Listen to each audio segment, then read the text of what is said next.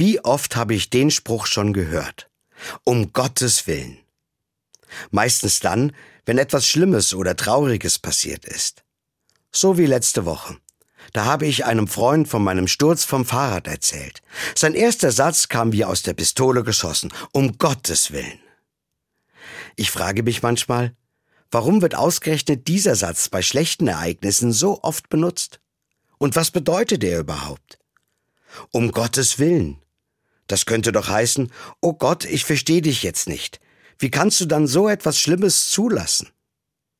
Ich gebe zu, diese Frage habe ich Gott schon oft gestellt, gerade in den letzten Monaten und Tagen mit all den schrecklichen Bildern von Zerstörung und Krieg. Ich kann diesen Satz aber auch wie eine Bitte verstehen. Gott, lass deinen Willen geschehen, denn dann kann alles wieder gut werden. Das klingt dann für mich schon fast so wie der Satz aus dem Vater Unser. Dein Wille geschehe. Ich vertraue darauf. Gottes Wille meint es gut mit uns auch wenn ich manchmal nicht verstehe, wie und auf welche Weise er passiert.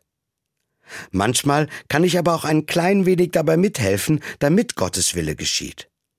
Wenn ich freundlich und hilfsbereit bin, nicht nur an mich selber denke und ein Lächeln für meine Mitmenschen übrig habe.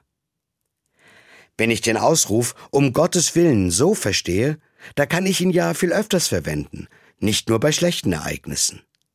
Denn auch bei all den Aufgaben und den Plänen, die ich vorhabe, will ich ja, dass Gott dabei ist.